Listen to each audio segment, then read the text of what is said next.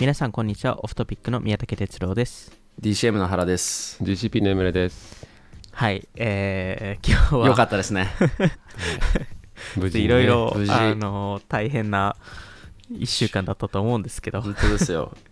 本当にまさに1週間前の今木曜日の日本の朝ですけどまさに1週あそう間前ですよね。うん。に起きたら大変なことになってたんで。うん、うん。まあちょっとあの先週末もいろいろあのライブ配信とか、えーちょっとだけ土土曜日にやりましたけどあの原さんこの裏のレコードははい。今回の話と関連はするんもうそうですですよね。このリトルシムズのフィアーノーマンですね。もう今日はフィアーの話を フィアノたっぷり、はい。いやーあのまあ多分皆さんもあのリスナーの方も全員ご存知かもしれないですけど、まあ、今回はシリコンバレーバンクの、えーまあ、騒動の話を、えーしたいと思うんですけど、まあ、全体の説明から、えーまあ、実際に何がそその中で起きたのかとはい。いうところだったり、まあ、取り付け騒ぎの話だったり、まあ、その後の、えー今どういう影響が、えっと、あったのかっていう話をしていきたいと思うんですけど、まあ、はい。すごい簡単に、えーそのえー簡単にその流れを説明すると、まあ、シリコンバレーバンクっていう、えースタートアップを支える銀行が、えーはい。アメリカのスタートアップを多くのスタートアップを支える銀行があって、えーそこがいろんな、まあ、あの投資判断でしたりいろんな、うん。あのミスを、えー繰り返しながら、えーそこで、えっと、決算発表、えーが、えっと、この間、えーあったんですけど、えーそれを見た、えっと、何社かの、まあ、VC だったりスタートアップが、えっとまあ、取り付け騒ぎを、えー起こして、えっと、それによって、えっと、預金をみんな、えー取り出し始めてそこで、まあ、流動化の、え課題が、え起きて、えまあ、シリコンバレーバンクが、えー潰れかけた、まあほまあ、実際に言うともうほぼそうですね。えー潰れて、えっとまあえっと、アメリカ政府がそそのタイミングで入ってきて、えーで、えっと、結果、その週末に、えっと、全預金をカバーしますと、うん。えー発言して、それで一応みんな、えー今、ちょうどそこから引き出したりとか、えー行っているっていうのが、まあ、この週末、えー昨日先週の木曜日から、うん。えーまあ、あのこの週末の、えー終わりまでの、えー経緯だったと思うんですけど、まあ、その中でじゃあもうちょっと具体的に何が起きたのかと説明するとまずあれですよねシリコンバレーバンクのそうですね。重要性を。はい。はい、シリコンバレーバンクっていうのが、まあ、名前のごとくシリコンバレーにのサンタクララにある銀行で、まあ、地方銀行なんですけどそんなに別にもちろんあのめちゃくちゃ大きい銀行ではなくてただすごい特殊な銀行で、あのこの騒動の時にも資料として出てきてましたけど多分ほとんどの VC ベンチャーキャピタルがまず口座を持っていて、かなり多くの人たちがここから、えっとスタートアップに投資をしている、いまあ、あのず全部そのファンドのお金ってそこにププールされてる預金されてるわけではないんですけどキャピタルコールって言って一あのつどつど LP の方から資金を、えー投資いただいた時にはシリコンバレーバンクにお金がある VC もいっぱいいてで何よりもやっぱスタートアップですよね。スタートアップが、に対してとってもフレンドリーで,、でスタートアップってもう小さいし、えー貸しづらいし、売り上げはないし利益なんか当然ないしバランスシートもなんかほとんどなんもないっていうすっごい貸しづらい、えー会社に対してシリコンバレーバンクは貸してくれるっていう結構会社にも個人にも,、はい個人にも貸してくれるとスタートアップのファウンダーもお金ないですから彼らの住宅ローンだったりとか。なんでああとはのまさにあれですね、えっと、メタのマーク・ザッカーバーグさんとかも一番最初の住宅ローンは、えっとはい。ここから、えーうん。借りているという多くの VC もそうですね、多くの VC も例えば、えっと、ファンドを新しく作るときって、あのー GP になる人自体がお金なかったりするので、そういう時もあのシリコンバレーバンクが助けてくれますしちょうどこのまあ40年の歴史があって40年の歴史って、ままあ、この前パワーローの本の時にも話しましたけどまさにシリコンバレーの歴史と近いぐらい彼らはずっと、えっと、VC とスタートアップを助けてくれ続けた。で最初にやっぱり銀行口座を開くのも特にシリコンバレーにある会社だったら、あのスタートアップだったら多分ここっていうのが最初のチョイスですし多くの VC も進めますしみんなお世話になってたって銀行なので役割はすごい大きいでこれがなくなってしまったら本当にまあそもそも今お金をみんなあの50%以上のスタートアップが取引があったりとかするので、そもそも今の段階で困ったし、まああのー結果なくなってしまうことにはなるので、あのー今後も困るっていうのでもう多くの人がいろんなメッセージを出してシリコンバレーバンクを救おうとかっまあそれぐらい例えばあの FT でかなマイク・モリッツとかがエッセイ書いてたりとかするんですけど、最近。すごくある程度ある意味エモーショナルな、うんシリコンバレーバンクに対する感謝みたいなエッセイを書いてて、まあ、すごく重要ななので、エコシステムにとってはとっても重要な銀行でしたね。まあじゃあその、まあ、銀行、まあ、これだけ重要なポジションを取ってた、えー銀行として、まあ、いろんな、まあ、社内の判断ミスっていうか、まああのうん。まあ、彼らだけではないですしあのいろんな銀行が多分同じようなミスはしてるんですけど、まあ、特にシリコンバレーバンクの多分そのこお客さんっていうか、まあ、スタートアップがいるからこそのあのいろんなその投資判断とかやってたと思うんですけどそこは井村さんなんかどういうふうなうん。あの感じで、まあ、その投資とかその、まあ、シリコンバレーバンク自体が運営してたんですかね。そうですね、まあなんかあの、まずシリコンバレーバンクに限らず銀行っていうのは、あの ALM、アセット・ライアビリティ・マネジメントといって、まあ、あの預金者から預金を預かって、でまあ、それをずっと寝寝かしてるわけではなくて、うんあの何かの資産に変えてそれを運用していると。寝かしたらお金儲けできないですからね。そうそうそう。で、まあ、それがあの金利という形でまた預金者に戻っていくっていう感じなんですけど、まあ、預金者は常にあの預金したり引き出したりするんで、うんまあ、そこのための流動性は確保しておきながら、えー当面はあの必要ないだろうという部分に対してあの長期の運用とかをやっているっていう、まあ、そういうのがこれシリコンバレーバンクに限らず、うん一般的にどの銀行もやってるんですけど今回シリコンバレーバンク一言で言うとこの ALM をまあ間違えた。リスクマネジメントに失敗したっていうことかなというふうに思っていて、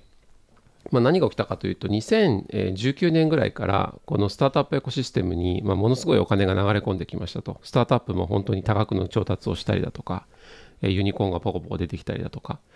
でさっき原健言ってたみたいにシリコンバレーバンクはこのスタートアップに対してすごくビジネスをやってる、まあ、インフラのような銀行なのでそこにも預金がものすごい金額増えて、で何か報道によるとこの3年間で最3倍になったみたいなのもあって、だから70ビリオンとかだったのがいきなり200ビリオンまで増えましたと。でそうすると、まあ、じゃあこの預金を寝かしておいても金利払えないんで、じゃあどうするかというとじゃあこれで債券を買いましょうと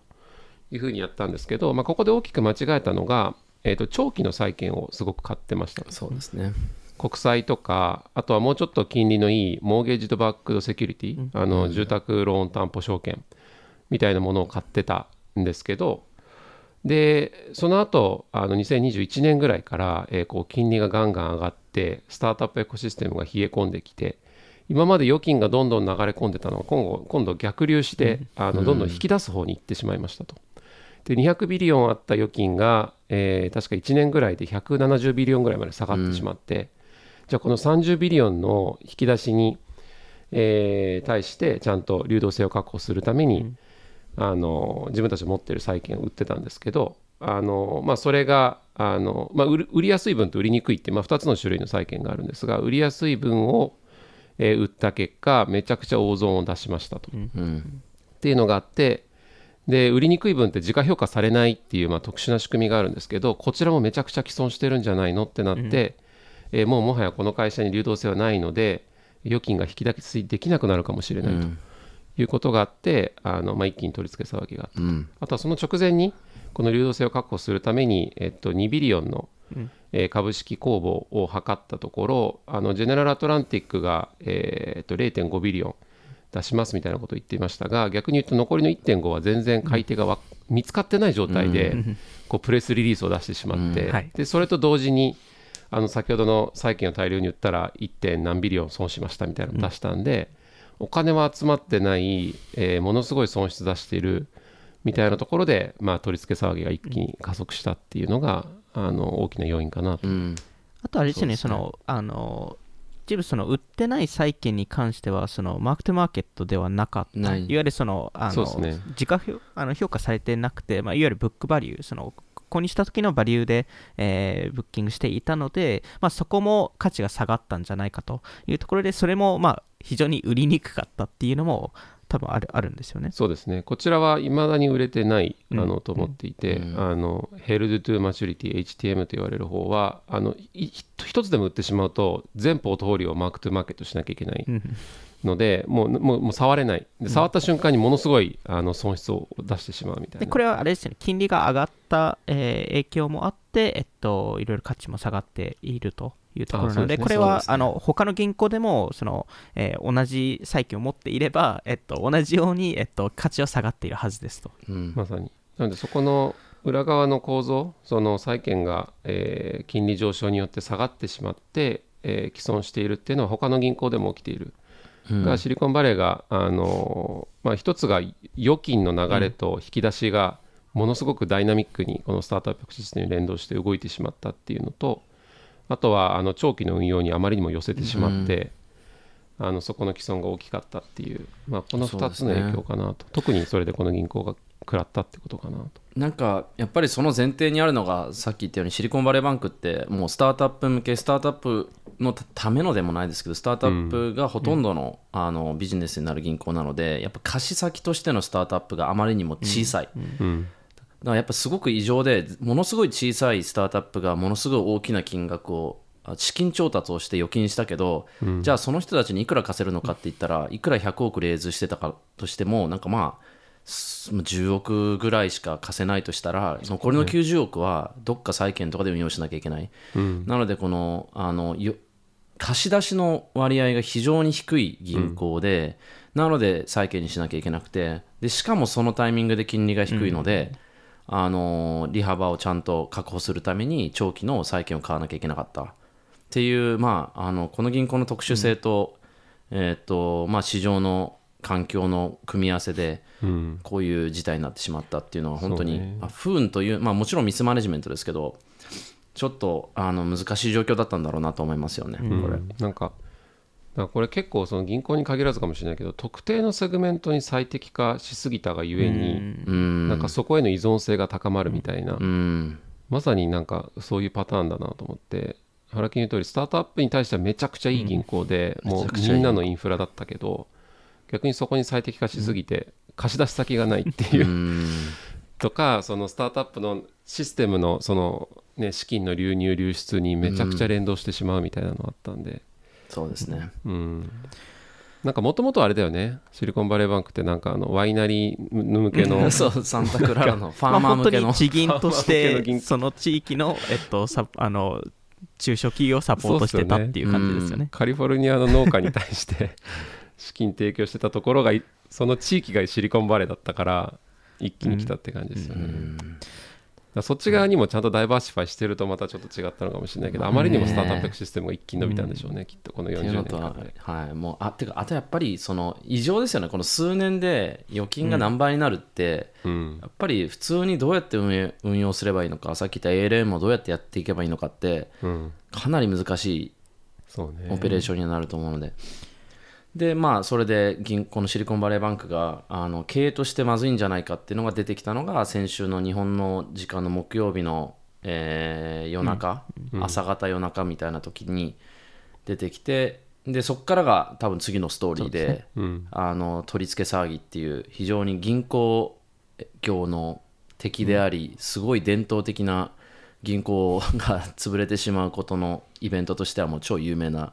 えーバンクラン、うん。まさにみんなが支店に行ってお金を引き出す。でさっきエメル君が言ったように預金は別にそこにお金っていうのは銀行にないので運用されてるので、みんながお金を引き出し始めたらお金が基本的には引き出せなくなる。そのい1でしかも対1それをでないんですよね、基本的に。そうなんシリコンバレーバンクも大体20%から25%ぐらいの預金は一応キャッシュ、えーすぐに流動化できるものとしてはあったんですけど、それ以上のものが来ると大変になってしまうっていうところですね。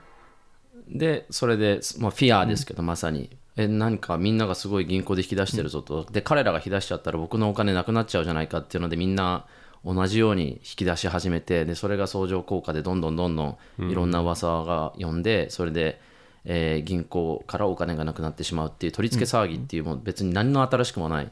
あの歴史の教科書にも出てくる日本でも出てきますけどっていうものが、えー起きてしまったのがたしかもたった2日間で、木曜日のその日本の朝、えーシリコンバレーバンクが僕ら VC とかにも対してもズームコールをして、こうこうこういう状況だからまあそれがあんまり効果的じゃなかったんですよね そのズームコールが。もうコームダウンそうそうそう落ち着け落ち着けみたいなことばっか言っててそれでこれはやばいぞってなってでそこからもういろんな VC ファウンダー特に VC がかなり中心的な役割を担ってしまったっていうのが多分今後の話にもつかざるあのつながると思うんですけど、もうなんかやばいらしいよシリコンバレーバンクとかってみんなでチャットし合ってなんかファウンダーズファンドはもうお金引き出し、引き出せって起業家に言ったらしいよとか言ってうちも言ってるよとかなんか多分そういうのがどんどんもう広がってしまって、もうその木曜日の実質木曜日だけなんですよ、だからみんなが一気に引き出したのって、木曜日がもう金曜日にはもう止まってたので。42ビリオン分、えーの引き出しが、えー行われようとしたと。すごいよね。だから結局木曜日の午後だけで11時半に確かアメリカ時間の11時半にそのズームコールがあったので午後だけで、えーさっき言った残った170ビリオンのうち4分の1が引き出し、これどんな銀行も耐えれないよね 耐えれないでしょ。4分の1の引き出しは。こんなんないでしょってで絶対それ次の日にも続くじゃないですか。うん。そうです。だからもう本当に大変確かに僕も朝起きた時すごいチャットがいっぱい来てて、でこうでこう今ズームコールがこうでみたいな、でどこファウンダーズファンドが引き出したらしいと。もうニュースもすごかったんですよ。ここがあの各投資先にシリコンバレーバンクからお金引き出せと言ってますみたいなニュースもどんどんどんどん流れてツイッターもさらにまさにそれを恐怖。加速させてっていう感じですね。そうなんです。だからデジタルのおかげで昔だったら街で噂が多分口頭で伝わっていったりだとかあとは銀行に本当にみんなが走っていくのを見て銀行に行列ができてるぞっていうのから噂が出たりとかうんで振り込み振り出し作業もすご。く時間がかかるので一人対応してるわけですからね。はい、でこれが今そのデジタルによってソーシャルネットワークによって一瞬で広まって、一瞬であのチャットでみんなの会話が進みソーシャルで目にするようになりでしかも非常に使いやすい銀行なのでオンラインでみんな引き出せてしまう。うん。まさか4分の1の預金がたった半日でなくなるなんていうのは今の時代だからしかできない。もうこのデジタル時代にしか起きえないスピード感の取り付け騒ぎ、そうですね。ですよね。でも実際に起きてることはもうすっごい伝統的なバンクラン、うん。これ VC とかねシード VC とか多分1社だけで投資先が数百とか下手したらあって。うんそこに Slack 1本メール1本で数百社がそれ見てやばいと思って引き出すみたいなのだから実もうなんか実際に本当にそれが起きたので、あの僕も何しかうん。いろんな起業家とかにもヒアリングはししましたけど本当にリード投資家が全投資先にグループを作って、うん。あの今引き出せと、えーいう連絡は実際行われているのででファウンダー同士ももちろん話すので、ファウンダーグループみたいなのっていっぱいあるのでそこでもう、うんこれ言われたんですけどみたいなことを皆さん言い始めるのでなんで本当に原さんが言うように伝統的なバンクランが SNS 上で起きたっていうところですね。そうですね。であのさらにやっぱりその時にみんながひ当然引き出せっていう人って誰でも取り付け騒ぎを起こしちゃいけないっていうのは知ってるし、取り付け騒ぎの元になってはいけない、噂の。っていうのは知ってるのでえっと取り付け引き出せっていう人は多分ソーシャルではそんな言わないんですよね。裏でチャットで言ってて。でただそのバンクランを起こさないようにしようってみんな落ち着こうぜっていう人たちもソーシャルにいっぱいいて、まさにもうミックスされててその日の午後アメリカの午後っていうのは。あのマーク・サスターさんとかはあのちゃんと、まあ、落ち着いて大丈夫だから、みんなここで焦って引き出すのはやめようって必死にソーシャルで言ってたりする人が何人かいたり裏でどんどん引き出してる人はいたりでそこでいろんな VC があの連名でっていうあの銀行を守りましょうみたいなことを言ってたりとかもするんですけど結果、えーアメリカ時間の金曜日、まあ、日本も明けて金曜日にはもう、あの銀行のオペレーションが止まってしまったと。これはその、もちろんバンクランを起こしたくないっていう気持ちはあるものの、えー後々動いてしまうとあの引き出せなくなってしまうので、えーうんそれを避けるためには早めに動かないといけないのでもう自分たちでバンクランを起こしてしまうっていうのが、まあ、このバンクランの一つのうん。特徴的なとですよころですよ。ね。もう教科書のようなあれですよね囚人のジレンマ、そう。もう囚人のジレンマ以上にあれで引き出して何の損もないっていう。そうですよね。囚人のジレンマはどっちも引き出したらっていうのあるけどもうはっきり言って引き出してもデメリットはないから、お金的にでまあ、スタートアップとすると、もうあのそのペイロール、いわゆるその給料を、うん。えーその次の週に払う支払う会社が多かったので、えーそれを払えないってなるのが一番危険性が高いものなので、なので、もうできるだけ早めに取った方が、えー引き出した方がいいですよっていうところですよね。うん、それでそうですよね。でだからもう金曜日にバン銀行のオペレーションが止まってどうなるか分からなくなってでそこからもう各スタートアップは本当に給料が払えるのか、VC は自分たちが少しだけですけども、まあ、パークしてるお金があの取り出せるのか、投資に回せるのかとか、まあ、あのいろんな憶測とか不安がもうそれも恐怖ですけど、もうかなりこのき木曜金曜土曜ぐらいはすごい恐怖感にあふれた2日間だったんでですすねだなっていうのは思い思い出すとやっぱ思で実際いますよ引き出し引き出せた会社ですですらやっぱり週末めちゃくちゃ動いていてあの、えーまあ、引き出したのはいいんですけど今後同じようなリスクが連鎖するんじゃないかと他の地銀とかに、うん。えーそうすると、えーまあ、特にそのスタートアップ向けのあのバンク、えーブレックスでしたり、えーマーケリーでしたり、えーそういうところももしかしたら危ないんじゃないかとえーいう、うん。えっと、やっぱりフィアが、えーやっぱり出て、えーそこで結構メガバンク、えーの方にも口座を、えーまあ、開けた方がいいんじゃないかとえーいうところがあって結構メガバンクにも口座を作ってそこで、えっとまあ、少なくとも一部の資金、えーはそこに預けて、えーおこうという、えっと、話があって実際にバンク・オブ・アメリカが確か、えっと、15ビリオンぐらい増えたんですよね預金が。うん。この週末で。なるほど、ね、なんでやっぱそれぐらい、まあ、彼らからするとチャンスだもんね。そうですね。なんでみんな本当に取り合ってたらしいですね、この週末、まあここ数日間は。うん。この中で、あの実際にまあスタートアップ、まあ、すごいやっぱりあの恐怖感があったのがそのペイロールとか支払えないので結構レイオフとか場合によっては会社が潰れるんじゃないかと、えいうところで結構そのシリコンバレーの人たちもあのフラグを立ててあそうですね。のうん。まあ、アメリカ政府、えー財務省とかに対して何か解決策打ってほしいですと。そのまあ買収なり、うん。えーまあ、その預金をあのカバーするっていうギャランティーを出してほしいというところでちょうど日本の市場が開く寸前とかですかね、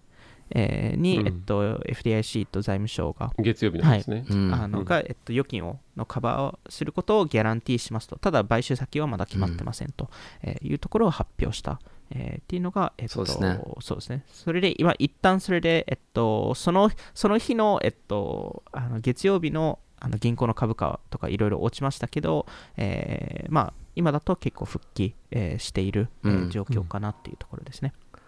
なんかその重要なのはこれはベールアウトではなくて、でそのベールアウトとの違いとしてはシリコンバレーバンクの株主はもう株主としての価値はゼロになりますしで彼らにお金を貸し付けてた人ボンドホルダー貸し付けてたけどボンドホルダーの価値もゼロだしで預金が保全される、それあの保険によって保全されるということなので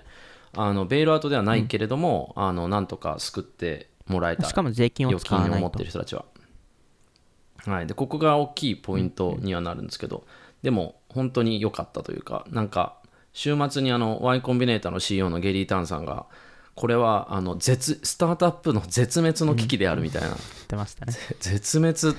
でもそれぐらいの多分特にそのインパクトが大きかったのがあのシードアーリーの企業なんですよね。やっぱレーターだといろんな銀行にも取引もやってるだろうし、ある程度お金分散できるぐらいのよあの余裕もあるし、人員もいるし、取引もできるぐらいの、あのー体制もうん。ある一方で、シードアーリーなんて、もうそんなん、銀行はそれどころじゃないし、銀行なんてシリコンバレーバンクに、じゃあちょっとこの間 raise した1、2 million を入れとこうって言ってた人たちが、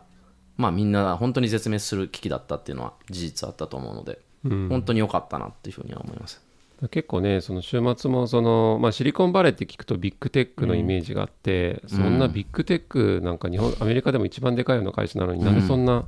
会社が使ってる銀行を救うのみたいないう風潮あったけどいやビッグテックじゃなくてスモールテックだと そうなんですよ、ね。今原健言ったみたいにアーリーシードステージの会社がメインに使ってるとこだから、うんここは全然そのアップルとかとは全く別次元の話で、あのそういうスモールテックをつぶあの救わないとイノベーションの芽が断たれる、まあ、いわゆる将来の GDP が、えっと、そこで消える可能性があるとそう。うん。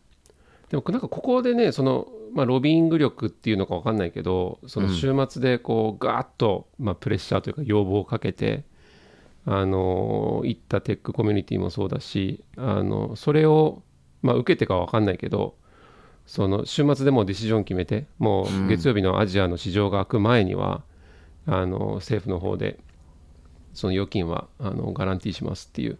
の出したこのスピード感はすごいなっていう、うん。このなんか、まあ、3日で抑えたってことだよね、この騒動を。そやっぱりまあ他の地銀への影響、連鎖を止めたかったっていうところで、ちょうど日曜日ですよね、日本えっと、日本時間の月曜の朝とかですかね、そのニューヨークの銀行が、えーシャットダウンをしたので、なので、うんやっぱり影響を与え始めていたっていうのがあって、それをまあうん。できるだけ早めに止めたいとえーいうのがあったのと、実はテック業界ですと、あのえーまあ、さすがだなと思うのが、ロン・コーンウェイさんがめちゃくちゃ動いてたらしいうですよね。そうらしいですね、うん。めちゃくちゃあうんの動いてて、あのそのまあ他のテック業界の人たちはツイッターとかでいろんな連絡をしてたんですけども、ロン・コーンさんを電話したり、ディナーあの、えー。ナンシー・ペロシさんと バラック・オバマさんとディナーしてたんで、あのその夜に。すごいっすね。あと、まあ、財務省のトップのやねあのジャネットエ・あのイエレンさんとかと連絡を、うん。あのいやあのしようとしてた、えーので、あのまあさすがのフィクサーだなっていうのは、すごい。なんかすごいですね。パワーローの話につながりそうな。まずは本当にパワーそローの第1章ぐらいに出てくるロンコーンですね。うん。えうんう、うん、だからそういう人た人たちの本当おかげで、うん。ーうんなんとか守られてでそれで今は普通に通常のオペレーションに通常のオペレーションに近い感じに今戻っていて普通に預金もさっきあ冒頭に哲郎さん言ったように引き出せるし、あの投資もできるしっていうふうにはなったもののですよね。そうですね。から あの世間のせ実はそれで今はそん結構世間からの反応もミックスで、あの良かったねっていうのはシリコンバレーの人たちは言ってますけど東海岸のあのメディアとか人からしてみるたりとか、まあ、東海岸でくくっちゃいけないですけど、ちょっと、あのそこと違う立場の人たちからは要はベールアウトなんじゃないのってリッチを守ったんじゃないかっていう。VC ですよね。ビッグテックそう VC ですね、VC っていうリッチが守られたんじゃないかっていうのがすごくあってしかもあの、まあ、正直言うと取り付け騒ぎの一員として VC っていうのはやっぱり大きい役割あったと思うので、自分たちで取り付け騒ぎしといてベールアウトなんてふざけんなっていう論調はやっぱりある、強くある、予想以上にあったなっていうのは今か現時点木曜日ですけど、うん。メディアによっては、もうなんか VC をそもそも考え直した方がいいんじゃないかみたいな あのところを言うところまで、いやそこ、それは必要ないだろうっていうのはいろいろ、まあ、いろんなオルタナティブな投資なんか方法とかは全然もっと出てもいいと思うんですけど、あのだからといって VC がなんかこれ全責任を負うかっていうとそうでもないと思いますし、もちろん VC は一部の責任をえー負うべきですし、まあ、そこれはその取り付け騒ぎを一部起こしたっていうのも、えーあれば、そもそもこの預金をあのこれだけ増やしたのも VC が、えー影響はしているので、うん。えーでも同時にシリコンバレーバンク、えー自身も、えっと、多分、えーまあ、責任は負うべきですし、あの実際、チーフリスクオフィサーが8ヶ月以上いなかったっていうのも、えーあったりするので、うんえーまあ、そあのいろんな判断ミスがあったっていうところと、まあ、そもそものアメリカの、まあ、アメリカに限らずだと思うんですけど、そのバンキングのシステム、えーっていうところは、この、あの、未実現の、えー利益、えー損失、えーをその、まあ、そのマークトマーケットしなくていい、えーっていうところで、えっと、実際 FTIC が出している数字ですと、620ビリオンぐらいの損失があるんじゃないかっていう、えー話をもうすでに出しているので、全銀行合わはい、せてですね全銀行合わせてですね。なんで、そうすると他の銀行も多分同じような課題っていうのを絶対抱えてますし、まあ、そもそもここの、うんえーまあ、ここの課題解決ってなんだっていうのが、えー今いろいろ解決案が出始めてる、えーところで特にそのうん。中堅型の、えー銀行に関してはもうちょっとちゃんとマーケットマーケットしたりとかあのそういうのを、えっとまあ、義務付ける、えーみたいな法案とかも、えっと、ちょうどあのあの、うん。今日とか出始めたっていうタイミングですね。そうですね。でもこれむずいですよね、なんかそのいや僕も全然何が正解か分かんないけどその中堅銀まあち小さい銀行、あの地銀とか地域に根ざしているところも、まあ、もちろん存在としては超重要で、でもそのそこもじゃあ大手と同じようなレギュレーション課せられると、当然あのコスト的に勝てないとか、うん。あるしだからやっぱりそこはなんかあのまあ多少リスクあってでもやっぱ運用をしっかりしてあの金利を上げられて大手銀行よりも高い金利をオファーできるとかなんかそういうことしないと預金アトラクトできないみたいなのもあるんだろうし、だからなんかそうなんだよね。だからその良かれと思ってその規制のところをやっぱ厳しくしすぎるとうん。魅力が下がり、そうすると大手銀行流れちゃうみたいなのもあるし、うんで緩めすぎると今度は危険だみたいな話になってそれはそれで大手銀行流れちゃうし、うん。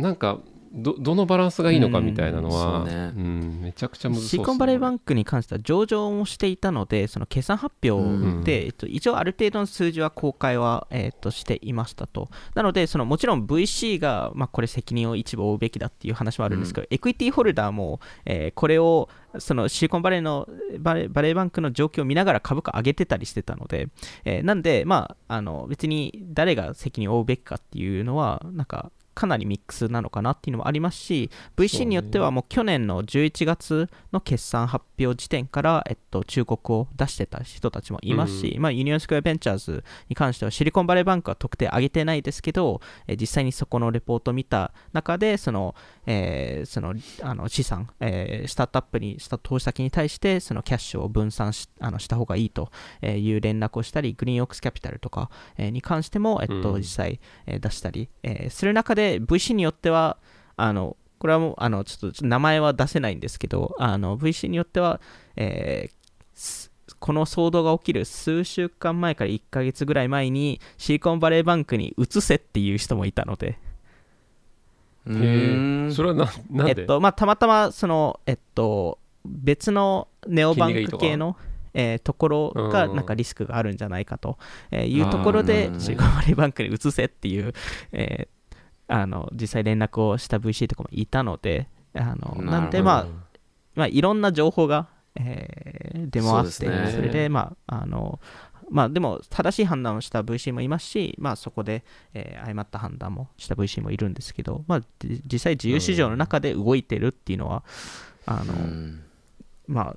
なんかそ、それによって、なんか、めちゃくちゃレギュレーションを高めるっていうのも、なんかどうかなっていうのを思いますよね。そうですね、うんいやなんかまあこれで今後の影響って意味でそのレギュレーションの話もあるしさっき言ったあの VC に対する、えまあ直接的というかまあそれはもう間接的に VC っていう業種に対するその批判っていうのも当然あるだろうし、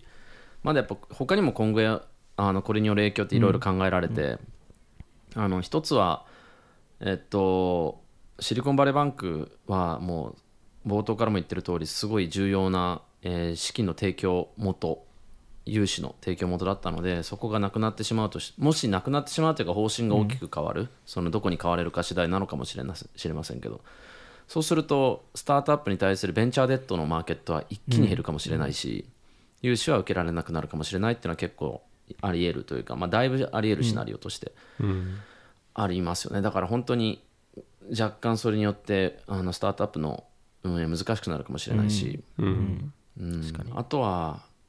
その規制の話が多分出たじゃないですか。で地銀がとか大手銀行がってある中で、でエムレ君もさっきあの ALM 銀行の asset liability management って難しいよねみたいな話があった通りで。それの影響が今度はフィンテックにやってくるスタートアップも。でなんでかっていうと多くのフィンテックって最終的なストーリーって銀行になりますなんですよね、うちの投資先の SoFi もそうだしあの最初はこのプロダクトカテゴリーから始めてどんどんカテゴリー増やしていって最後は銀行になるんだってみんな言ってる中で一つは、えっと規制が厳しくなって、まあ、銀行もそのもちろんネオバンクとかさっきあの哲郎さん言ってたようにあの小さい銀行の法律が適用されてるのでそれが厳しくなったら彼らの利幅もなくなるし、銀行って難しいねっていうのが みんな分かったというか ALM ってなんか預金がいっぱいあればいいじゃんとか、すごいまあ、あと規制系で言うとなんかもう一つあるのがその今20アメリカだと25万ドルまであの保証されて日本だと今多分それが1000万円かな、みたいになるんですけどなんかそこの水準って本当に適切なんだっけみたいなのはあの結構あってそのまあ多分個人に対してそれ作られてるものなんだけど、まあ、銀行とか、あの法人で預金が100ミリオンありますみたいなそのうち25万ドルしか 保証されてませんってなんか明らかに異常でしょうと。でなのでまあそのそこのなんか保証を上げるのかもしくはとても安全な方法で運用するんで、うんえー資金保全をしっかり、えー約束しますみたいな、いう、まあ、商品が出てくるかなんかそこはものすごい求められてる気がしていてらそうじゃなくてもう法人怖くてできないですよね。ですし理論上100の銀行に分散するとかできないし、だからなんかやっぱその辺は多分大きなペインがあってあの逆に言うとチャンスなんじゃないかなと、あの金利は低いけど資金保全を約束する金融商品みたいなものはめっちゃ求められてるなと、確かに。あのあとはちょっと原さんがいな一瞬いなくなっちゃってるんですけど。いなくなりましたね。あのあとはなんか、まあ、さ最後にあの多分一つこれからアメリカ政府がいろいろ、まあ、アメリカ政府っていうかあのあの Federal Reserve とかが判断しないといけないのが金利をどうするか、えーっていうところで、うん。金利を、まあ、過去15 15ヶ月間で、えーゼロほぼ0から5%ぐらいまで上げてきていて、まあ、それの影響でこういうえーことも起きているわけなのでなのであの、うん引き続き上げ続けるのか、もともとの予定だと上げ続けるっていう話だったので、それを上げ上げ続けるのか、それとも1回下げるのかとか、えーそこら辺が、えっと、結構今、問われてる部分ですね。いやーねそれもこの銀行のクライシスもあるけどそもそものインフレそうなんですよとかねね。結局、インフレはコントロール完全にできてないので、なんで、本当は上げないといけないんですよね。うんいやー舵取りがいろいろ。あ原さんが戻ってきました。あすいません原さんお帰り。あの多分フィンテックのちょっと危険性を話したらネットが落ちました。誰かにシャットダウンされた多分。どこだろう。聞かれてるなこれは。はい。はいままあでもねあのーいろいろありましたけどでも1週間で、まあ、まさに冒頭誰か言ってたみたいに、あのちょうど今日で丸1週間ですけど、1週間でこうやって総括できる状況までなってよかったなっていうふうに思いますよね。ね、うん。一旦は今収まったと思うんでまだちょっとなんかいろいろさっき挙げたようなあのリスクとか今後の規制どうなるのかとか、まあ、あとそもそもシリコンバレーバンクもまだあの買収決まってないんで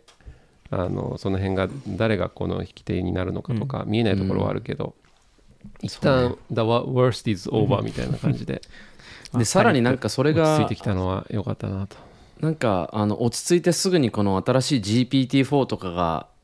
あのニュースが出てきたりとか、すごい明るい週になったというか、今週はなんかすごい暗かった先週末からなんか光が見えてなんとか収まりそうだっていうのが見えてそしたら GPT-4 って新しい技術が出てきてなんか素晴らしい1週間だったなっていうふうには思いますけどね。確かに。ねもう昨日とかツイッターひたすら GPT-4 であの、うんもうシリコンバレーバンクのことが終わったみたいになってましたもんね。Google が出したのに全員 Google について触れないっていう GPT-4 のやっぱあのあのやっぱすごかったので、あのデモのインパクトもそうね。すごかったですね。うまかったですよね、そこは。そう。かった。うん。はい。じゃあまあちょっとあのシリコンバレーバンクについてはもしかしたらまあ今後アップデートあればちょっとリピートライムの方でもちょっと触れ触れると思うんですけどまあ一旦これであの全体のまとめが、えーまあできたかなと思うのではい。今日はこんな感じで、はい、終わらせたいと思います、えー今回も聞いていただきありがとうございました。今回話した内容を気になった方は概要欄に載っている我々の Twitter アカウントなどをフォローお願いします。今回の収録は YouTube でも聞くことができます。それではまた次回お会いしましょう。